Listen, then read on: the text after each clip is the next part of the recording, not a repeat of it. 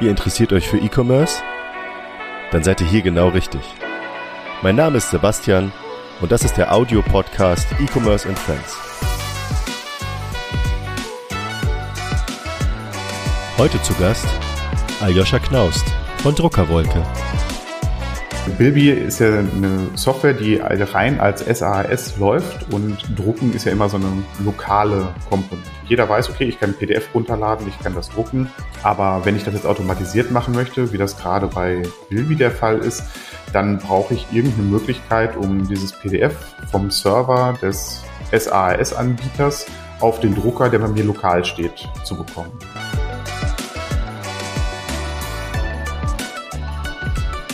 Hallo und herzlich willkommen zu einer neuen Episode von E-Commerce and Friends. Wir haben alles ein bisschen umgestellt. Wir haben Frühjahrsputz gemacht, wir haben feucht durchgewischt, äh, sind mal in die Ecken gegangen, haben die Fenster geputzt und sind jetzt neu am Start. Inhaltlich ein bisschen verändert und ich begrüße euch zur ersten Episode im neuen Gewand mit Ayosha von Druckerwolke. Hi Ayosha. Schön, dass du da bist. Grüß dich. Hi, guten Morgen, Sebastian. Ja, danke schön. Ich freue mich hier zu sein. Vielen Dank für die Einladung. Ja, wer mich nicht kennt, ich bin Aljoscha, 43 Jahre alt, ähm, betreibe die Software Druckerwolke und ähm, ja, komme ursprünglich so aus dem Lippischen, aus dem Lipperland und mich hat jetzt die letzte Zeit so auf die Insel Rügen verschlagen, wo ich auch gerade so ein Häuschen baue. Vielleicht kommen wir ja nachher nochmal auf äh, Häuslebauer-Geschichten. Mal schauen. genau. Wir wollen uns ja heute thematisch mit Cloud Printing auseinandersetzen. Aber vorab machen wir ein kleines Warm-up, um in das Gespräch ein bisschen entspannter zu starten. Dazu vier, fünf kleine Das- oder Das-Fragen und ich bitte dich, das kurz zu beantworten, ohne große Umschweife. Das Warm-up. Organisiert oder chaotisch, Ayosha? Uh, organisiert. Funding oder Bootstrapping? Mm, Bootstrapping. Lieber ein Unternehmen oder lieber ein Land führen? Ein Unternehmen. Auto oder Fahrrad? Im Moment Auto. Und äh, die wichtigste Frage, Zeit oder Geld? Oh, Zeit. Zeit, okay. Zeit ist, glaube ich, ein ganz guter Punkt, um überzuleiten zum Thema Cloud allgemein. Was ist überhaupt Cloud und was sind so die Vorteile aus deiner Sicht? Denn wir reden ja über Cloud Printing heute. Da müssen wir überhaupt erstmal erklären, was denn Cloud bedeutet für die ZuhörerInnen. Ja, Cloud ist ja so ein, so ein Modebegriff der letzten Jahre. Ne? Früher hieß das einfach nur irgendwie so serverbasierte Software, dann war es SaaS und dann war es Cloud. Erstmal vielleicht so zur Begriffsbestimmung. Ähm, Cloud ist ja im Prinzip oder kann ja alles sein, was irgendwie auf fremder Leute Computern läuft. Also ne, ähm, ich lade Fotos in die Cloud, so Dropbox oder so. Ähm, ich benutze Cloud-E-Mail-Programme, ich benutze im Zweifelsfall meine Solaranlage, die in der Cloud ist. Ne? Ähm, also sprich alles, was irgendwie nicht bei mir lokal läuft. Und äh, so ein bisschen in der Abgrenzung dazu gibt es dann die Software as a Service. Das ist also, sind spezielle Programme, die woanders laufen. Ne? Meistens heutzutage im Webbrowser, das muss aber nicht zwingend der Fall sein. Mhm. Ähm, aber das ist so, vielleicht erstmal so, die, so ein bisschen die Abgrenzung überhaupt dieser Begrifflichkeiten. Okay. Zusammenfassend kann man ja sagen, Cloud ist alles, was nicht bei mir ist, sondern irgendwo anders läuft. Okay. Das, das, bedeutet im, im, Endeffekt aber, es ist nicht irgendwo äh, im, im, weiten Raum des Weltalls, sondern es liegt schon irgendwo auf irgendeinem Server, aber eben nicht bei mir. Ja, äh, es gibt ja dieses Sprichwort dazu, ne? Ähm, Cloud bedeutet nur, es ist der Computer von jemand anderem.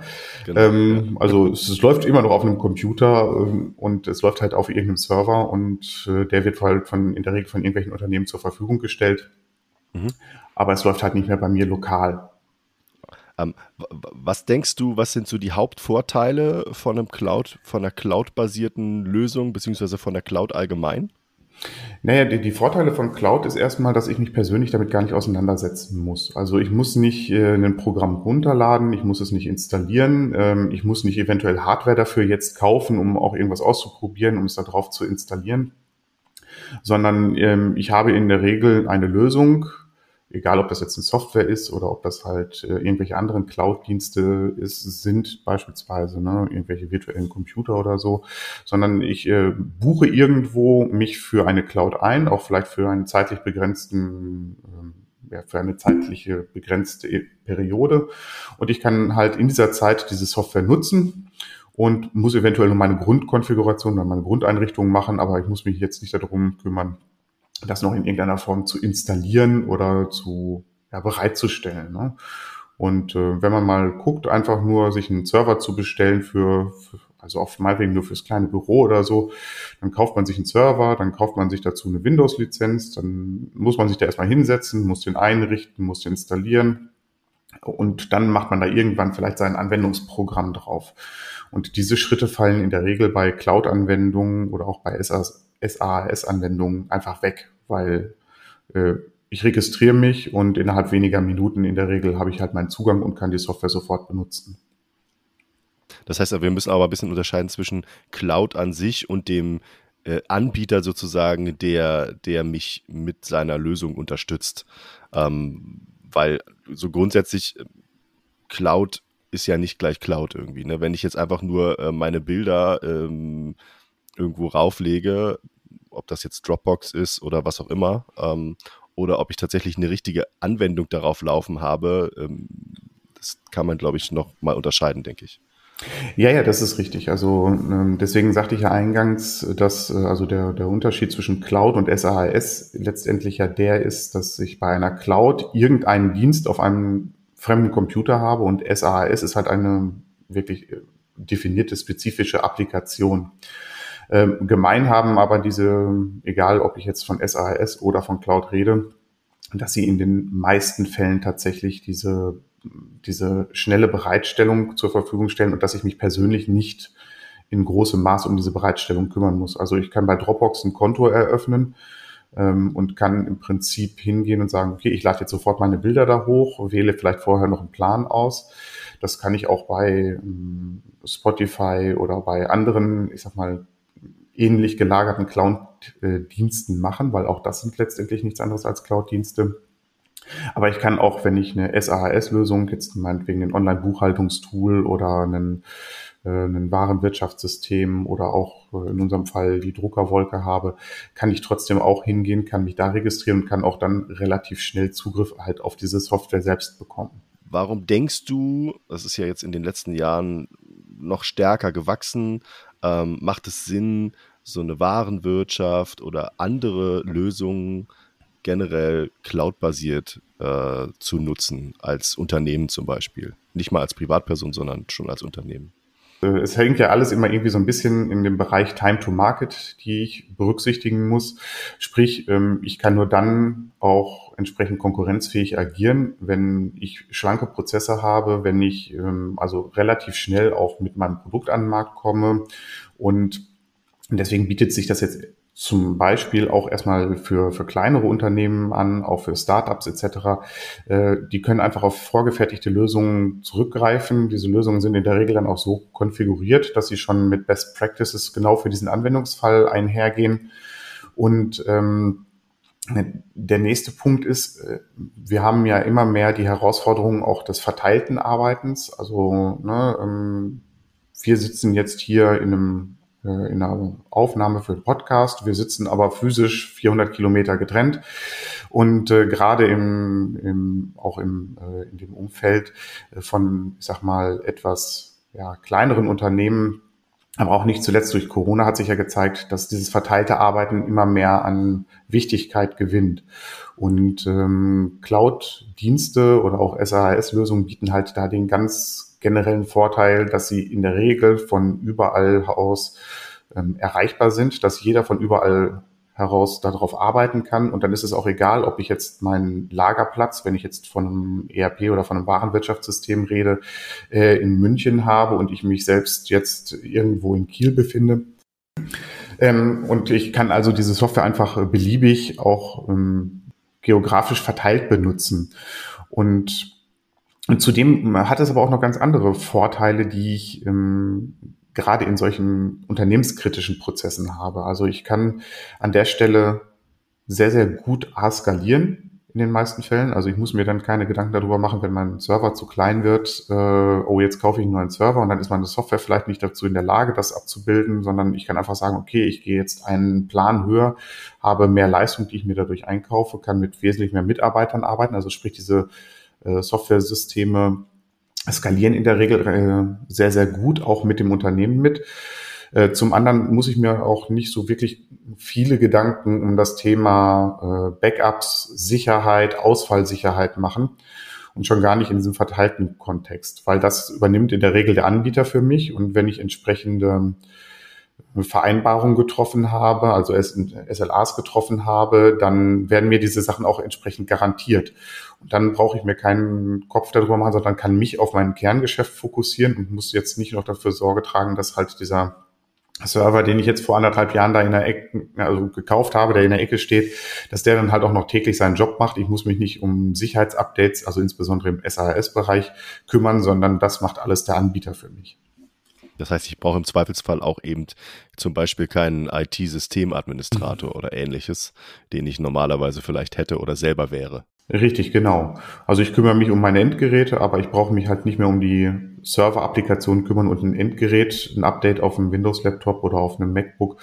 Äh, das ist ja in der Regel vom Komplexitätsgrad um einiges weniger als das, wenn ich jetzt anfangen müsste, da einen SQL-Server zu daten oder äh, Server-Updates im Produktivbetrieb einzuspielen oder ähnliches.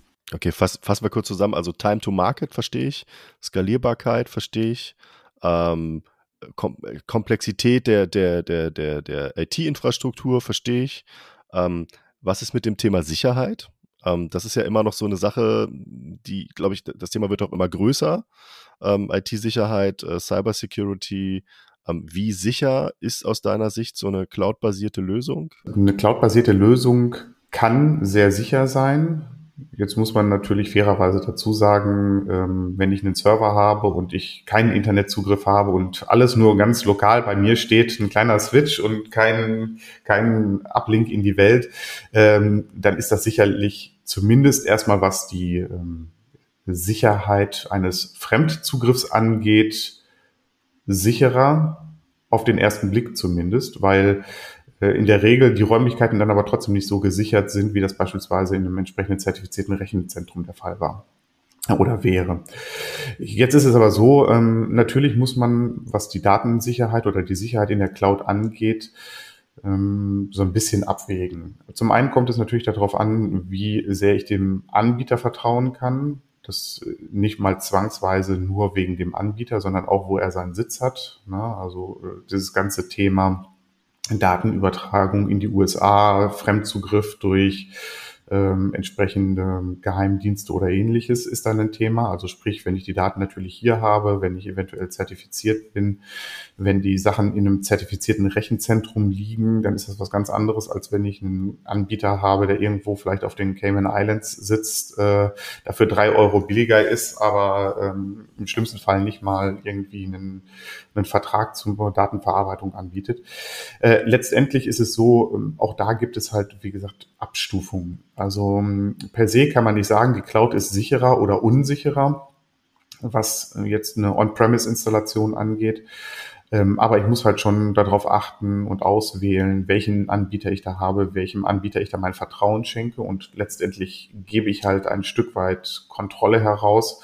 Äh, deswegen muss ich Vertrauen in den Anbieter haben weil meine kritischen Geschäftsprozesse hängen da dran. Also wenn dieser Anbieter jetzt sagt, okay, ähm, ich stelle jetzt den Dienst ein oder ich habe einen, einen Data Breach und verliere erstmal ähm, die gesamten Kundendaten meiner Kunden, dann ähm, ist das halt auch für mich persönlich als, als derjenige, dessen Kundendaten dann irgendwie abhandengekommen sind, natürlich schwierig. Ähm, und deswegen ist es halt wichtig, darauf zu achten, mit wem arbeite ich da zusammen, sind die eventuell zertifiziert, habe ich einen entsprechenden auch äh, Vertragswerke, ne, Thema Auftragsdatenverarbeitung und so weiter und so fort. Und ähm, unterliegt man auch der gleichen Jurisdiktion, also sprich, äh, ne, befindet man sich auch irgendwie im, im gleichen Rechtssystem und im gleichen Rechtsraum. Das sind so die Kernpunkte, wo ich letztendlich sehr, sehr großen Wert drauf lege und auch legen würde, wenn ich halt meine Daten in der Cloud entsprechend auslagere. Aber es wäre für dich jetzt keine Alternative, dir bei dir äh, im Haus äh, Server mitzustellen und das alles darüber zu betreiben.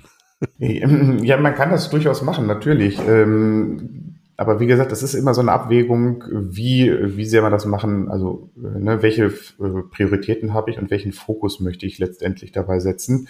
Ähm, rein aus Datensicherheitsgründen, beziehungsweise auch aus Gründen jetzt der Datensicherheit, der Zugriffssicherheit und ähm, entsprechend auch der, ich sag mal, der Plausibilität der Daten, die ich habe, äh, gibt es heute nicht mehr zwingend den Grund, das bei sich on-premise zu machen. Also dafür gibt es genug Angebote, die diese Anforderungen erfüllen.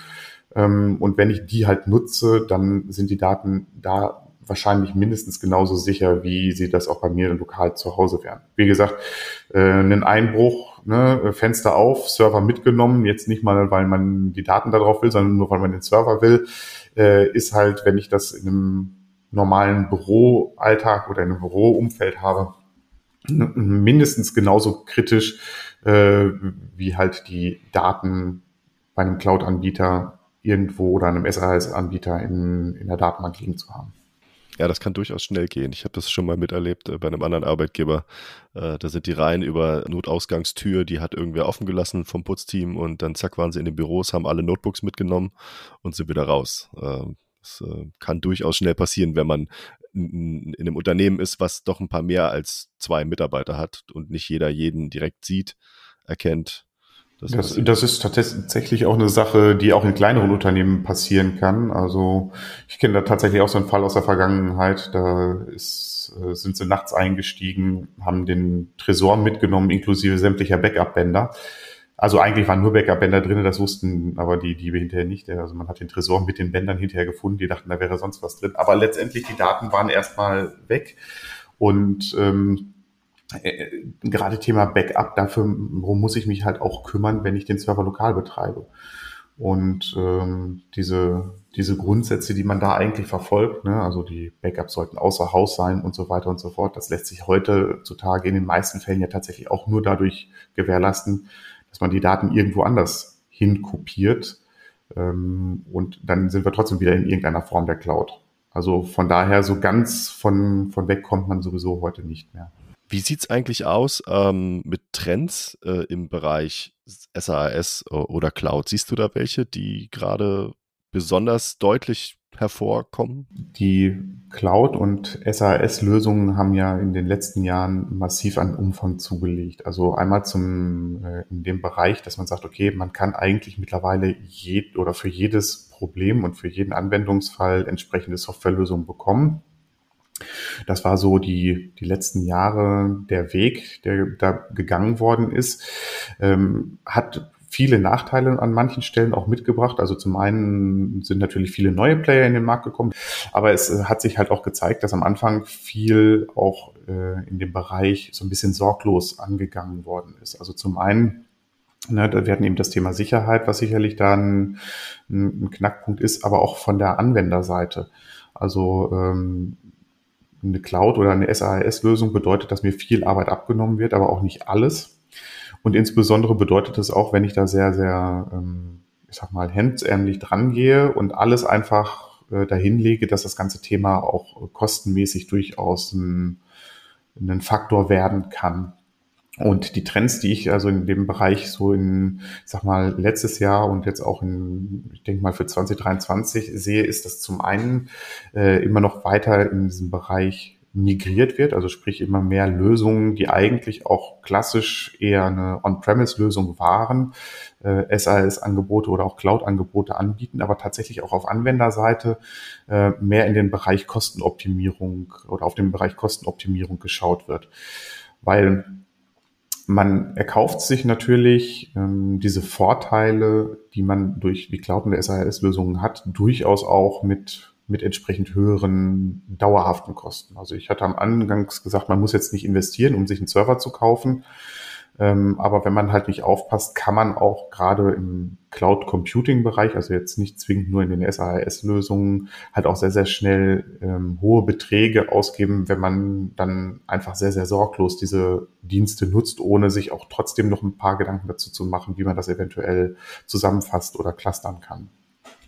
Und so grundsätzlich äh, sehe ich halt auch so eine gewisse Konsolidierung, die da auf uns zukommt. Also sprich, dass auch einige kleinere ähm, ich sag mal, Unternehmen in dem Bereich wieder verschwinden oder zusammen, äh, also zusammengehen beziehungsweise fusionieren. Ähm, bei den Fintechs kann man das jetzt im Moment schon an der einen oder anderen Stelle beobachten, wo auch Namen, die in den letzten Jahren präsent waren am Markt, jetzt plötzlich in anderen Namen wieder aufgehen. Und das wird aber auch in anderen Bereichen passieren. Also ähm, die großen Global Player, die jetzt äh, insbesondere im Cloud Computing Bereich unterwegs sind, also ne, Microsoft, Amazon, Google und so weiter. Äh, da wird das sicherlich nicht passieren, aber gerade bei den kleineren SaaS-Lösungen geht halt schon der Trend wieder so ein bisschen hin in die Richtung, dass da auch eine Konsolidierung am Markt stattfinden wird. Und um das Ganze jetzt nochmal ein bisschen aufzulösen, jetzt die Frage, ähm, was hat das eigentlich alles mit Bilby zu tun? Äh, klar, Bilby ist eine SaaS-Lösung, aber ähm, wir reden ja über Cloud Printing. Ähm, vielleicht kannst du da so zwei, drei Infos zu geben. Letztendlich ist es ja so, ähm, Bilby hat keine eigene integrierte Lösung, um zu drucken, sondern äh, Bilby ist ja eine Software, die rein als SAS läuft und drucken ist ja immer so eine in gewisser Weise eine lokale Komponente. Jeder weiß, okay, ich kann PDF runterladen, ich kann das drucken, aber wenn ich das jetzt automatisiert machen möchte, wie das gerade bei Bilby der Fall ist, dann brauche ich irgendeine Möglichkeit, um dieses PDF vom Server des SAS-Anbieters auf den Drucker, der bei mir lokal steht, zu bekommen. Und da hat es vor etlichen Jahren, ich glaube 2011 oder 2012 ist das ursprünglich mal entwickelt worden, hat Google da so eine Softwarelösung rausgebracht, die nannte sich Google Cloud Print. Ähm, und das war so eine Lösung, die hat Google einfach mal auf den Markt geschmissen, ähm, war eigentlich eher so ein, ja, so ein so ein Versuch, will man mal sagen.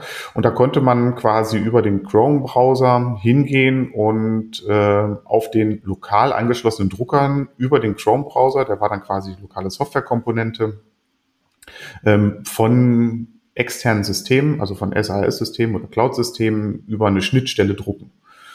Und äh, das hat Bilby auch genutzt, um jetzt Lieferscheine, Versandscheine, Rechnungen etc. pp. zu drucken. Und dieser Dienst, der war immer kostenfrei und irgendwann hat Google dann gesagt, ja, haben wir kein Interesse mehr dran, stellen wir ein.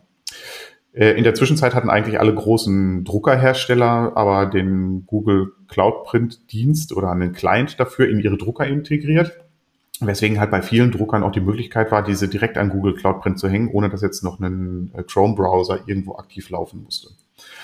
Und ähm, das kam dann für alle relativ überraschend, also für die Druckerhersteller genauso wie für Anbieter wie Bilby, die dann nämlich plötzlich da standen und dachten, ja, und jetzt, wie kriege ich jetzt meine Drucklösung äh, lokal irgendwie hin, dass also diese Etiketten weiterhin auch gedruckt werden können, ohne dass der Anwender jetzt jedes Mal die PDF-Dateien runterladen muss.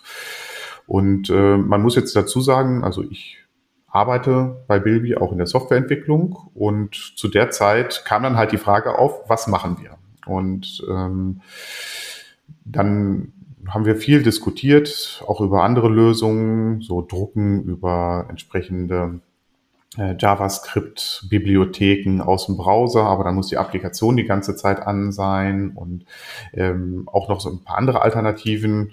Und äh, dann kam die Idee auf, warum macht man nicht irgendwas anderes?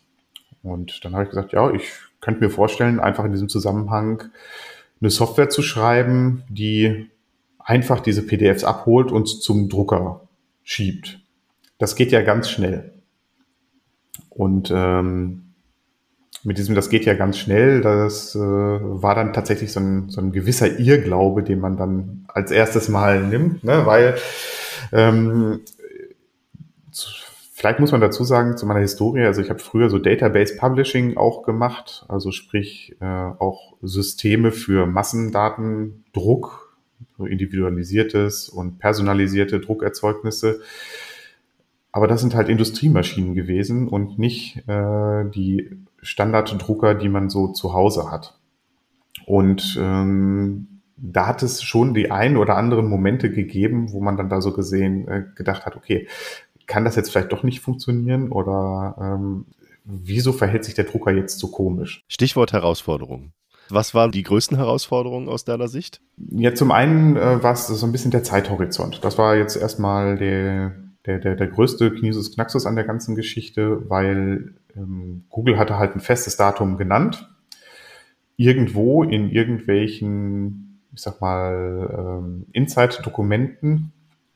Es gab aber keine wirklich offiziellen Ankündigungen in irgendeiner Form. Also es gab keine aktive Kommunikation von Google an seine API-Partner, dass man sagt, okay, wir stellen das jetzt komplett ein oder zu dem und dem Zeitpunkt oder das und das ist die Alternative, sondern äh, es gab ein irgendwo vage kommuniziertes Enddatum und dieses vage kommunizierte Enddatum stand irgendwo und äh, daraufhin musste man sich dann jetzt, ähm, ja, daran musste man sich ausrichten. Aber es wusste ja auch keiner so ganz genau, passiert das jetzt wirklich oder rudern sie nochmal zurück? Weil ja häufig bei solchen Abkündigungen die Anbieter äh, irgendwie so zwei Monate vorher feststellen, oh verdammt, wir haben da doch irgendwas übersehen, wir können jetzt gar nicht so einfach abschalten. Ne, das passiert sehr, sehr, sehr häufig und in diesem Fall konnte man halt auch nicht ausschließen, dass das tatsächlich so war. Und äh, neben dem, dass der zeitliche Horizont halt nicht ganz klar war, waren jetzt so die technischen Herausforderungen wirklich, ähm, diese Vielzahl tatsächlich an Druckern mit ihren unterschiedlichen Möglichkeiten, wie man sie denn ansteuern kann. Weil ähm, der klassische Drucker wird halt über entweder einen USB-Port oder über Netzwerk angeschlossen und äh, spricht dann mit seinem Druckertreiber auf dem Computer, ähm, unterstützt eventuell noch irgendwelche Druckerprotokolle, die man dann auch über Netzwerk schicken kann.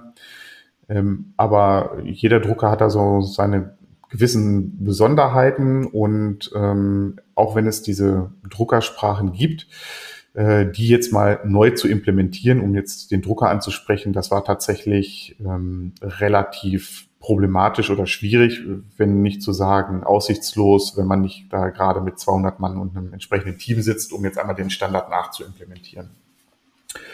Und ähm, dazugekommen sind dann halt auch die Überlegungen, vielleicht andere Protokolle zu benutzen oder andere Dienste zu benutzen. Ne, ich meine, jeder kennt das, jeder kann mittlerweile per Standard von seinem Handy, per Bluetooth an seinen Drucker äh, drucken oder halt auch per WLAN an seinen Drucker drucken. Aber auch diese Protokolle oder diese Möglichkeit, tatsächlich die Druckaufträge an den Drucker zu bekommen, sind zum einen meistens funktional eingeschränkt, weil sie immer nur das anbieten, was jetzt gerade so als Standard gesehen wird. Ne? Also wenn man von seinem Handy druckt, kann man vielleicht noch sagen, okay, ich möchte Duplex-Druck, vielleicht auch noch die Papierkassette auswählen, aber wenn es dann darum geht, zu skalieren oder mehrere Seiten auf eine Seite zu bringen und, und, und, und, und, diese ganzen Druckerspezifika, die kann ich halt alle nicht mehr abbilden. Und ähm, deswegen war dann die Herausforderung, tatsächlich einen Weg zu finden, der für ich sag mal, 99,9 Prozent der Fälle auch wirklich funktioniert. Welcher Weg war das? Weil ich, also ich höre jetzt raus, es gibt 100 verschiedene Hersteller von Druckern. Ja, äh, will jetzt nicht alle nennen, aber äh, da gibt es ja auch unterschiedliche Arten von Druckern. Also es gibt, es gibt ja so durchaus, also es gibt diesen klassischen Tintenstrahldrucker, dann gibt es irgendwie, äh, äh, irgendwie einen Laserdrucker, dann gibt es irgendwie so einen Labelprinter, ähm, die alle scheinbar unterschiedlich kommunizieren. Weil es hört jetzt sich für mich so an, dass man jeden Drucker einzeln irgendwie kennen muss, um das auch tatsächlich umzusetzen. Oder welchen Weg habt ihr gewählt? Oder du in dem Fall? Ja, tatsächlich ist es so, wenn man zumindest die Druckerspezifika nutzen will, dann wäre das so. Und ähm, deswegen ist dann irgendwann die Entscheidung gefallen, okay, wir äh, implementieren das jetzt nicht so, dass wir jetzt jeden Drucker da individuell aufnehmen, weil halt ein Zebra-Etikettendrucker durchaus komplett andere Anforderungen hat als jetzt ein Brother äh, A4 Tintenstrahler.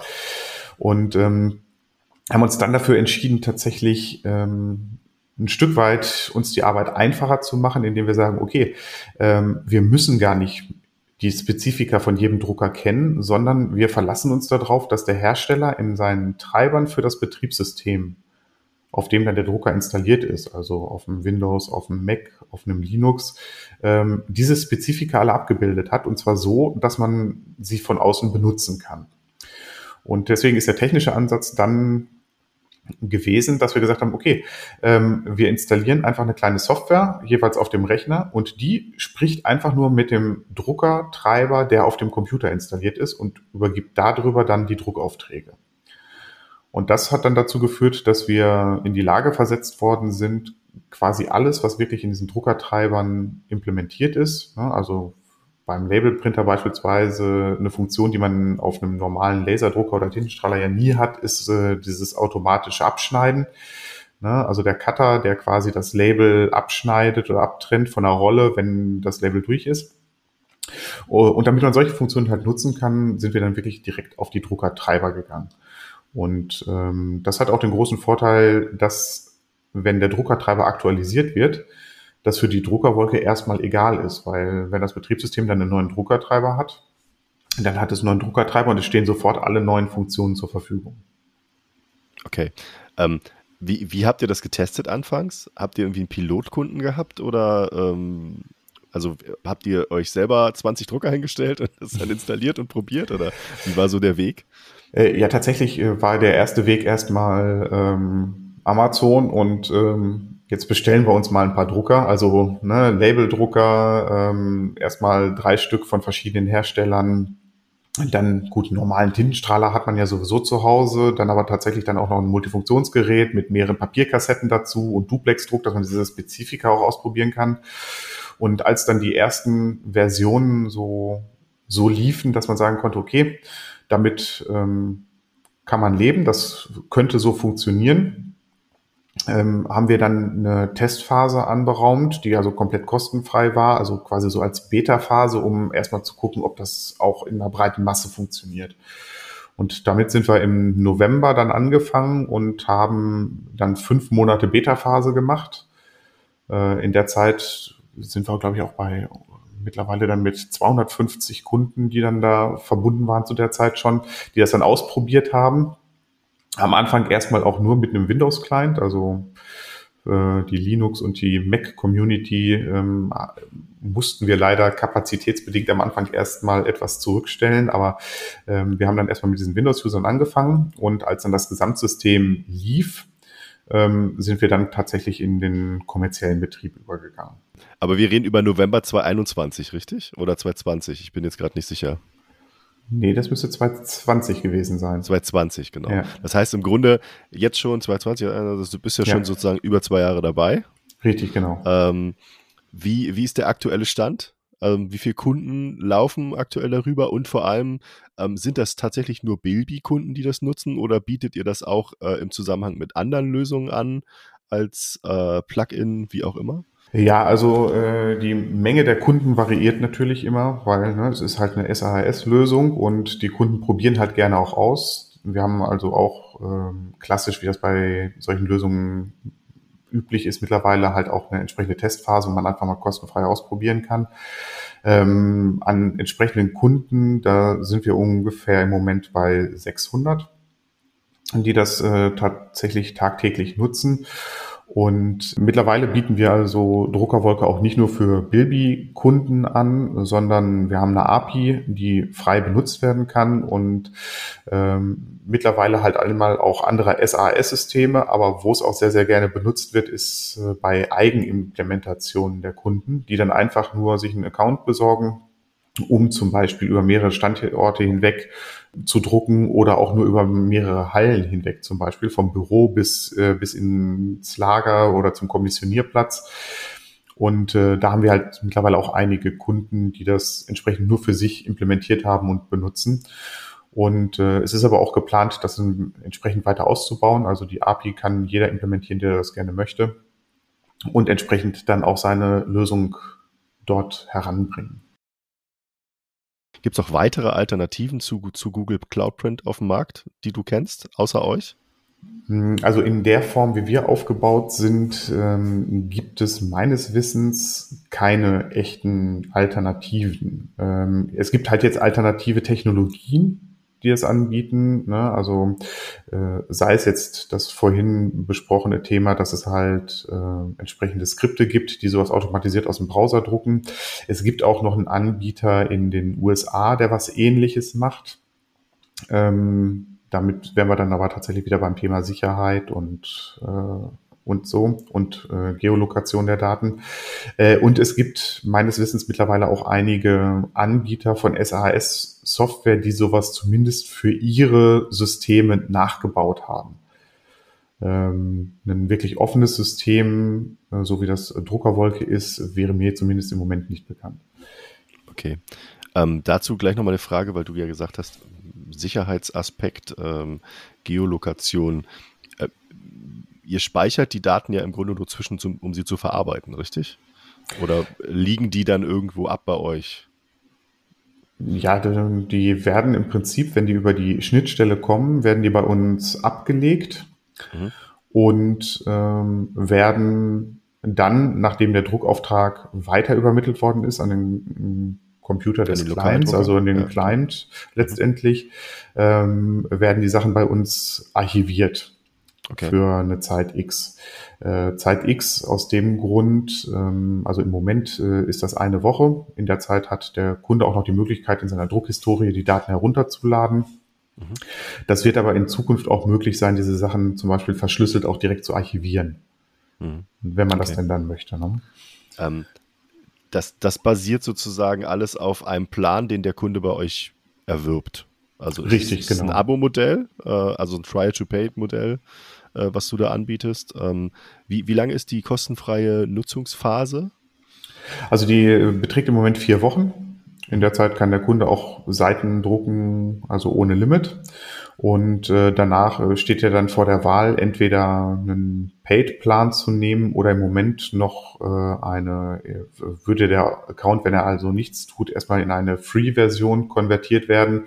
Äh, diese Free-Version ist aber im Prinzip im Moment eher dafür da, um vielleicht ein bisschen zu experimentieren, aber nicht für einen produktiven Einsatz. Also das ist dann beschränkt auf 15 Seiten im Monat und äh, das ist einfach nur für äh, Integratoren oder ähnliches, wo man dann auch äh, sagen kann, okay, ihr kriegt jetzt nochmal ein dauerhaft kostenloses äh, Abonnement, aber das ist eigentlich eher äh, dafür da, wenn man halt nur ein bisschen damit spielen möchte oder wenn man das halt vielleicht auch für privat, für Kleinigkeiten benutzt. Aber ich höre raus, ich kann das im Grunde ähm, an jedwede Lösung, die ich habe, wo ich was ausdrucken möchte und, und, und die cloud-basiert ist, äh, dranhängen, um dann sozusagen ähm, lokal Daten irgendwo auszudrucken? Äh, ja und nein. Ganz so einfach ist es leider nicht, ähm, weil natürlich auf der Seite des, der anderen Cloud-Software im Zweifelsfall auch was passieren muss.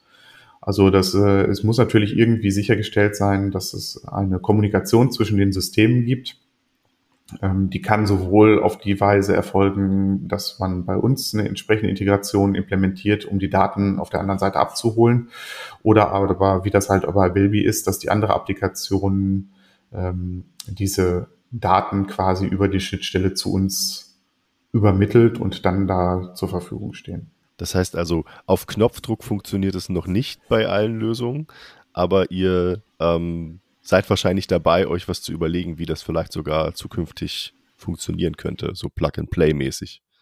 Ja, zumindest äh, sind wir im Moment dabei, ähm, entsprechende Universalschnittstellen mit anbinden zu wollen. Also das ist ein Thema, was im Moment auf der Agenda steht, äh, über die halt dann entsprechend auch andere Tools angebunden werden können. Ne? Ähm, wie gesagt, das ist äh, bedingt im Moment möglich. Ähm, was aber sehr zeitnah passieren wird, ist, dass wir auch andere Kanäle, also so andere Standardkanäle mit unterstützen. Also solche Sachen wie beispielsweise E-Mail to Print oder auch äh, direktes Abholen von FTP-Servern, was dann die Bandbreite der Nutzbarkeit natürlich direkt erhöht.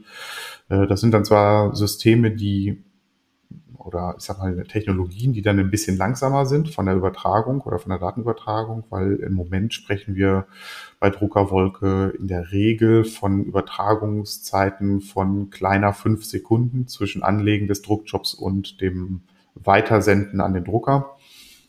Das kann ich natürlich technisch einfach über eine E-Mail, die irgendwo erstmal noch durch zig Mail-Server geistert, nicht realisieren. Aber es erlaubt dann zum Beispiel auch die Möglichkeit zu sagen, okay, ich äh, habe ein Tool, das verschickt jetzt die PDF-Dateien im Anhang und ähm, trotzdem kriege ich die automatisch bei mir lokal ausgedruckt vielleicht zum Hintergrund, warum so, so, ein Druckjob nicht so lange dauern darf. Vielleicht kannst du mal so ein, zwei Anwendungsbeispiele nennen, für die das relevant ist ähm, und, und wo es tatsächlich auf Zeit ankommt. Ja, das ist häufig im Bereich Kommissionierung der Fall. Also ähm, wenn ich jetzt äh, hingehe und sage, okay, ich möchte einen Lieferschein drucken oder eine Kommissionierliste, äh, dann ähm, sind das Sachen, die haben eventuell noch einen Moment Zeit. Wenn ich dann aber hingehe und sage, okay, ich habe hier jetzt fertig kommissioniert, ich scanne meinen Barcode ich möchte darüber mein Label äh, erzeugen, äh, dann möchte ich halt schon, dass das Label in dem Moment dann auch aus dem Drucker kommt und ich nicht erst noch zehn Minuten warten muss. Äh, das gleiche gilt halt dann auch für, für Reihenfolge zum Beispiel, was ein essentieller ähm, Part ist. Also ich möchte natürlich, dass die Aufträge auch in der Reihenfolge bei mir ankommen, ähm, wie sie ausgelöst worden sind, damit das Ganze natürlich auch zusammenpasst. Ne? Also nichts wäre ja schlimmer, wenn ich jetzt äh, drei ähm, Lieferscheine oder Kommissionierbelege scanne äh, und die Versandlabel kommen in unterschiedlicher Reihenfolge dann daraus ähm, und ich dann im Zweifelsfall äh, die Büchersammlung zu dem Kunden schicke, der eigentlich jetzt gerade einen Klappstuhl kaufen wollte oder so. Ne? Also jetzt mal im Extremfall. Sehr gutes Beispiel, ja. Ja, ja. Ähm, und das sind äh, Sachen, da ist in der Regel relativ wenig Zeit. In der Kommissionierung zählt gerade so zum Ende des Tages hin in der Regel jede Minute. Ne? Irgendwann steht dann halt der Versanddienstleister vor der Tür und will die Pakete abholen. Und alles, was dann nicht fertig ist, das bleibt dann da und wird erst am nächsten Tag abgeholt. Und ähm, mit den Kundenanforderungen, die man heute hat, also heute bestellt, ähm, gestern da, um es mal überspitzt darzustellen, ähm, und den ganzen auch äh, Wertungssystem oder Bewertungssystem der großen Marktplätze, sei es Amazon, sei es Kaufland etc., die halt dann sehr, sehr schnell Händler ja auch ähm, downgraden, wenn er nicht in der gesetzten Lieferzeit die Pakete versendet, äh, ist es halt umso wichtiger, dass diese Prozessschritte halt schnell sind und man da nicht noch umsonst drauf warten muss. Ähm, ich hatte ulkigerweise gestern Abend, ähm, wir haben ja jeden Monat ähm, vielleicht auch für die Zuhörer interessant, einen digitalen Bilby-Stammtisch. Mit äh, immer so einem harten Kern an Händlern und Händlerinnen, die dabei sind. Ähm, wir freuen uns sehr darüber, wenn ihr, wenn ihr schon Bilby-Händler seid oder Interesse habt, ähm, dabei sein wollt, dann schreibt mir einfach eine Mail an stammtisch.bilby.io. Dann lade ich euch gerne zu diesem Stammtisch ein. Der ist jeden zweiten Donnerstag im Monat ab 20 Uhr. Und da gab es ein Thema, unter anderem auch so API-Call-Limits. Ähm, das hat jetzt nicht ganz was mit, mit Cloud-Printing zu tun und in, in dem Moment, aber es wirkt sich auch auf sozusagen die Abarbeitung der Aufträge äh, in der Kommissionierung oder nach dem Picken aus. Ähm, wenn, wenn sozusagen das, das Limit äh, so schlecht ist, weil man zum Beispiel nur ein Call alle fünf Minuten machen kann für einen Lieferschein. Ähm, das, das ist natürlich dann wieder eine Sache, die so, die konterkariert ja dann die, die Schnelligkeit äh, von so einem Cloud-Drucker, würde ich meinen. Also das ist dann wieder der Nachteil an, an so äh, Cloud-basierten Diensten, dass ich selber sozusagen gar nicht das einstellen kann als Nutzer, wie schnell oder in welchen Abständen sozusagen auch meine Informationen gesendet werden können oder abgerufen werden können. Das ist richtig. Allerdings muss man jetzt da fairerweise zu beiden äh, dazu sagen, äh, dass das jetzt auch wieder maßgeblich abhängig ist vom Anbieter. Also es gibt halt große Anbieter von Marktplätzen und auch Cloud-Software. Ähm, ne, die könnten mit dem ersten Buchstaben des Alphabets anfangen. Ich, äh, ich weiß nicht, vielleicht. Ne, also es ist jetzt nur mal so eine so, so ganz locker gesprochen, ähm, die sich teilweise auch gerade über dieses Thema Throttling und äh, Rate Limits nicht so richtig Gedanken gemacht haben in der Hinsicht, was das denn für ihre Kunden bedeuten kann. Ähm, in den meisten Fällen ist es aber tatsächlich so, und das ist nur meine Erfahrung, dass diese Rate Limits, wenn man äh, denn die Software richtig benutzt am anderen Ende, ähm, eigentlich nicht der limitierende Faktor werden. Also klar äh, gibt es solche Situationen, also wenn ich rechnerisch am Tag 27.000 Abrufe von irgendetwas machen kann ähm, und ich aber jedes Mal, wenn ich eine Rechnung hochlade, einen Abruf machen muss und ich aber 30.000 Rechnungen hochladen muss, äh, dann ist es klar, dass das System nicht funktioniert. Aber ähm, in den meisten Fällen ähm, ist es so, also das ist zumindest meine persönliche Erfahrung, ich kann natürlich jetzt nicht für alle Systeme am Markt sprechen, äh, ist es so, dass diese äh, Throttlings schon so gewählt werden, dass ein vernünftiges und auch zeitnahes Arbeiten in jedem Fall gewährleistet ist. Letztendlich ist es aber auch ja ein Schutz für oder gegen missbräuchliche Nutzung. Also, ähm, dass also ein User oder ein Kunde oder ein API-Benutzer letztendlich nicht äh, in der Lage dazu ist, äh, ein gesamtes System zu blockieren oder ähm, entsprechend, ja, ich sag mal, äh, für andere unnutzbar zu machen. Das, das wäre jetzt aber wieder ein Punkt für On-Premise. Das wäre ein Punkt natürlich. nicht teilen muss, ja. Man muss sozusagen die Leistung in Anführungszeichen nicht mit anderen teilen, die so ein System hergibt. Ja, aber das ist ja äh, wieder so ein, so ein Thema, ne? Shared-System versus Standalone-System, weil auch da gibt's ja, es gibt ja auch SAS-Lösungen, wo ich das System komplett für mich alleine habe, also ja, je nach Software. Ja. Das wäre ähm, wahrscheinlich nur mein eigener Podcast. Ja, das Problem bei sowas ist ja, dafür muss ich dann aber auch die Hardware, die ich zu Hause habe, auf diese Peaks, die ich dann eventuell produzieren will, auslegen äh, die ich eventuell einmal im Jahr habe, was dann, ne, wo wir mittlerweile wieder beim, bei Kosten und Verfügbarkeit und sonstigen sind. Also ja, natürlich, äh, ich gebe ein Stück weit Kontrolle außer Hand und ich muss ein Stück weit Vertrauen aufbringen in diese Cloud-Systeme. Ohne die kann ich diese Technologie nicht nutzen, äh, mit allen Vor- und eventuell aber auch natürlich Nachteilen, die denn da so bestehen. Also ich muss mich schon darauf einlassen und muss aber auch wissen, worauf ich mich einlasse. Und dann kann ich das aber auch in den meisten Fällen ruhigen Gewissens tun tatsächlich. Ich glaube, auf der, auf der Haben-Seite oder auf der Plus-Seite haben wir auf jeden Fall das ganze Thema Skalierbarkeit, Time to Market, äh, super wichtig, gerade für kleine oder, oder, oder junge Unternehmen.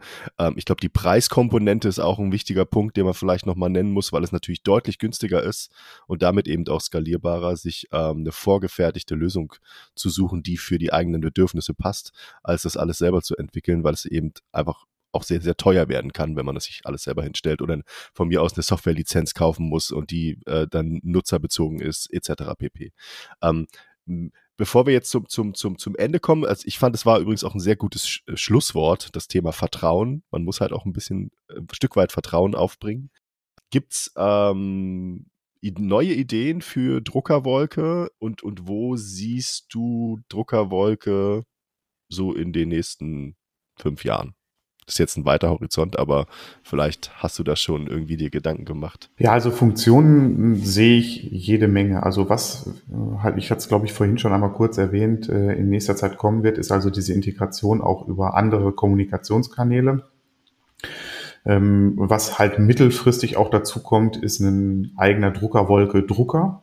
Also jetzt nicht im Sinne von Hardware, die ich mir hinstelle, sondern im Sinne von, äh, den ich dann in meinem Betriebssystem habe, wo ich dann was draufdrucken kann und das kommt dann auf dem Drucker ganz woanders am anderen Ende der Republik wieder raus. Also gerade für die sogenannten Road Warrior ist das ein Thema, das immer mal wieder ähm, auch kommt. Und äh, letztendlich ähm, ist alles das, was das Thema sag mal, Bearbeitung von Dokumenten angeht, also Inline-Bearbeitung, Wasserzeichen und so weiter. Das ist also das, was auch in nächster Zeit kommt. Das steht im Moment so im Alpha-Stadium und wird also äh, voraussichtlich in den, ja, ich sag mal, nächsten zwei bis drei Monaten in den Beta-Status gehen. Wir mussten das leider so ein bisschen verschieben zwischendurch. Ähm, rein kapazitiv hat es da noch ein paar Probleme gegeben und ein paar technische Rückschläge auch, aber mittlerweile sind wir da auf einem guten Weg und das sieht so aus, als wenn das dann auch die nächsten Monate tatsächlich dann kommt und die Kunden sich darauf freuen können. Ähm, wie Druckerwolke in fünf Jahren aussieht, das ist tatsächlich äh, eine sehr, sehr gute und schwierige Frage. Nicht zuletzt äh, deswegen, weil auch der, ähm, der Fokus von Druckerwolke sich verschieben wird, so ein Stück weit auch weg von dem haptischen Drucken auf Papier, weil letztendlich Drucken ähm, auch in den letzten Jahren immer weniger geworden ist. Auch die Anforderungen ändern sich immer mehr, ne? also äh, Labelgrößen oder nur noch äh, Verschicken von irgendwelchen QR-Codes, die dann in der Postfiliale gescannt und dann, dann, dann doch wieder ein Label gedruckt wird. Ne? Also dieses, äh, dieses klassische auch im Retourengeschäft. Und da wird es also einige Herausforderungen geben, äh, wo Druckerwolke auch entsprechend Lösungen adaptieren muss und äh, wo wir auch äh, entsprechend schauen werden, wie man denn den Mehrwert daraus generieren kann. Weil im Moment drucken wir hauptsächlich, aber viele unserer Kunden haben halt auch Wünsche, dass es durchaus mehr gibt oder mehr hergibt an der Stelle. Das heißt aber auch, du bist sozusagen im, Austausch mit Kunden und schaust, was, was sind so die Anforderungen, wie verändern sich die ähm, und, und darauf basierend kannst du dann auch entscheiden, in welche Richtung es irgendwann geht. Ähm, bei Bilby machen wir das ja ähnlich, natürlich nicht, natürlich in einem anderen Umfang, aber wir schauen auch relativ genau, Gibt es irgendwelche Anforderungen, ähm, die vielleicht für Bilby passen würden? Ähm, wie gesagt, Bilby ist One Size Fits All und vor allem eben auch ähm, Self-Service. Ähm, das ist jetzt bei Druckerwolke wahrscheinlich nur teilweise so, vermute ich mal. Ja, also äh, ich sag mal so, wir haben sicherlich auch Optimierungsbedarf noch in dem Thema, wie ich es einrichte. Also das äh, ist auch ein, ein großes Thema, weil ich sprach ja eingangs davon, dass äh, Drucken klingt sehr, sehr trivial, ähm, ist es mitunter aber nicht. Und ähm, da gibt es halt einige Sachen, die wir auch an der Stelle noch verbessern müssen, wo wir auch unsere Learnings die letzten zwei Jahre draus gezogen haben. Äh, weil tatsächlich gibt es halt so ein paar Sachen, die man am Anfang überhaupt nicht auf dem Schirm hat. Ja, also ähm, bestes Beispiel und größtes Sorgenkind sind äh, die zum Beispiel die Drucker, die Labeldrucker von einem bestimmten Hersteller, ne, äh, nicht Sister, sondern Brother, ähm, die jetzt ähm, vom, vom Drucken her und so völlig unproblematisch sind, aber die halt eine besondere Anforderung haben, wie man ihnen Druckaufträge auch über diesen Druckertreiber mitteilt. Und das sind äh, so Themen, ähm, die im Moment immer noch der Kunde auch manuell machen muss, wenn er den Client installiert. Und das sind so Ansätze, wo wir auf jeden Fall auch sehr, sehr großes noch Potenzial sehen, das zu verbessern. Und ähm, wir stehen in sehr regem Kontakt mit unseren Kunden. Ähm, nicht zuletzt auch deswegen, weil anders als das halt bei ähm, SAS-Lösungen ist, die halt nur im Browser laufen, ähm, wir halt immer mit einer sehr, sehr großen Menge auch an individuellen Konfigurationen bei den Usern auf den Computern und auch mit den Druckern konfrontiert sind, äh, was halt einfach auch einen etwas höheren Supportbedarf dann generiert. Brother scheint aber gut generell irgendwie so ein störrisch zu sein. Also ich habe das auch mit einem alten Brother-Drucker mal durch, dass ich übers Handy einfach drucken wollte. Ich war im selben Netzwerk, äh, ich hatte das Drucker-Plugin ähm, und dann, es, es wollte einfach nicht. Und dann musste ich mir irgendwas anderes runterladen. Über das hat es dann funktioniert, aber mit allen anderen Varianten gar nicht. Und man konnte bei dem das ist das, was du wieder meintest. Man konnte auch nicht wirklich viel individualisieren mit der kleinen App, die ich dann da genutzt habe. Du konntest halt wirklich nur, ich glaube, das Format bestimmen ob jetzt irgendwie zwei Seiten ähm, auf A4 gehen, ob das dann irgendwie geteilt wird. Äh, also du konntest ein bisschen skalieren, aber du konntest nicht mal die Farbe ändern. Also du konntest nicht mal wechseln zwischen Schwarz-Weiß und Farbdruck. Das war schon so ein bisschen speziell. Das scheint also so grundsätzlich bei manchen Herstellern problematisch zu sein. Genau. Ähm, ja, vielen Dank für die Ausführungen und, und, und für die vielen, vielen äh, Informationen äh, zu Cloudprinting und zu Druckerwolke. Für alle ZuhörerInnen, wenn ihr euch für Druckerwolke, also für Cloudprinting äh, interessiert und, und ihr vielleicht sogar schon Bilby nutzt und sagt, ey, das wäre total spannend für mich, weil ich brauche sowas unbedingt. Ähm, ich packe alle Informationen zu Druckerwolke äh, in die Show Notes. Ähm, ihr habt gehört, vier Wochen kostenfreie Testphase. Das ist, glaube ich, ein Wort. Da kann man auf jeden Fall mal ein bisschen rumprobieren. Ähm, und ich packe natürlich auch den Ayosha äh, in die Show Notes, falls ihr den mal direkt anschreiben wollt und Interesse habt. Genau, da findet ihr alle Informationen. Ganz zum Schluss gibt es auch fünf schnelle Fragen an dich, Ayosha, äh, bevor wir sozusagen nach Hause gehen und diese erste Episode im neuen Design abschließen. Fünf schnelle Fragen. Fangen wir an. Was ist dein absolutes Lieblingstool? Software-Tool zum Beispiel. Mein absolutes Lieblings-Software-Tool ist tatsächlich Fiddler. Du musst kurz erklären, was das ist, aber nur ganz kurz.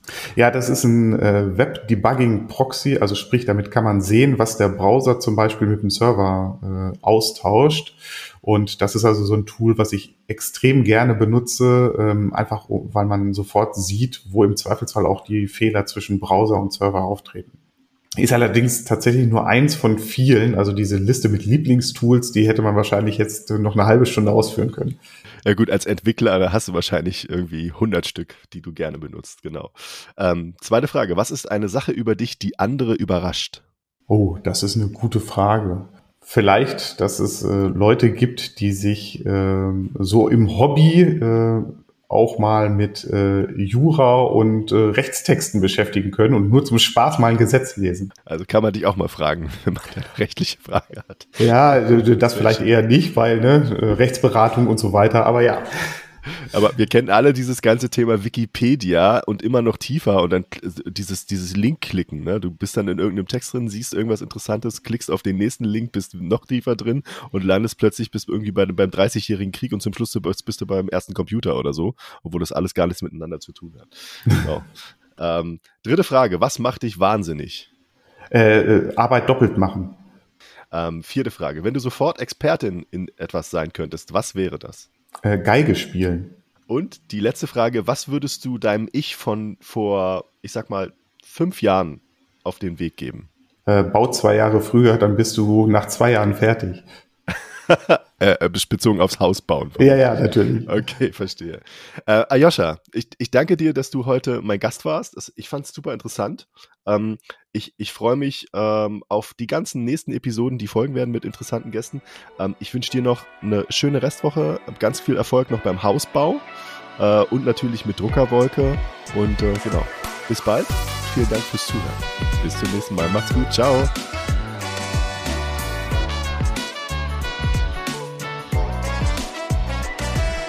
Dir hat diese Episode von E-Commerce and Friends besonders gut gefallen und du möchtest gerne weitere Episoden hören? Dann lass uns gerne ein Abo da. E-Commerce and Friends ist eine Produktion der Bilby GmbH. Weitere Informationen zu Bilby und Bilby-Funktionen findest du auf bilby.io oder über unsere Social-Media-Kanäle auf Instagram, Facebook oder YouTube.